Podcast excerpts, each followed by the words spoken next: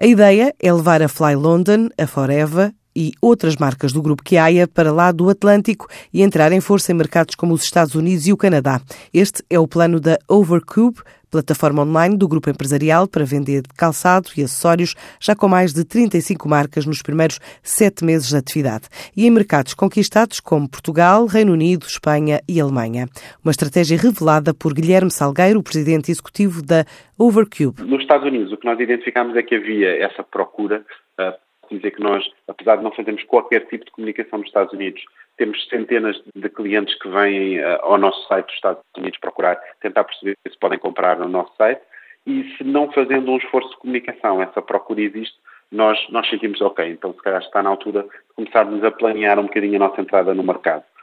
Essa entrada vai acontecer entre o final deste ano e o próximo início do próximo ano. E aquilo que nós gostaríamos de, de, tentar fazer é gradualmente ir introduzindo algumas das marcas que nós temos uh, no mercado dos Estados Unidos, mas também do Canadá, porque também temos essa procura na, na zona do Canadá, uh, com algum apoio aqui também do, do grupo Kiaia e de alguns parceiros locais que o grupo Kiaia tem.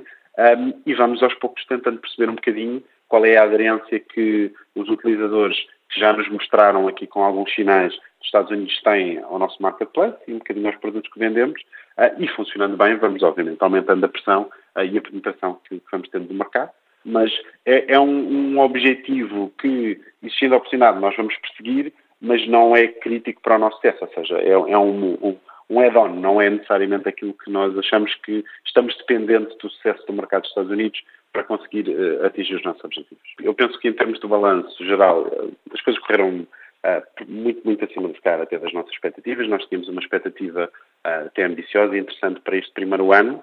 nós vendemos basicamente calçados e acessórios de diversas marcas. Temos, temos algum interesse em apoiar principalmente marcas portuguesas, mas não, não excluímos outras marcas. E, e gostamos também de apoiar designers e produtores que são emergentes e que se calhar têm pouca projeção internacional. Uh, nós temos neste momento mais de 70% das nossas vendas uh, vão para a Alemanha para o Reino Unido.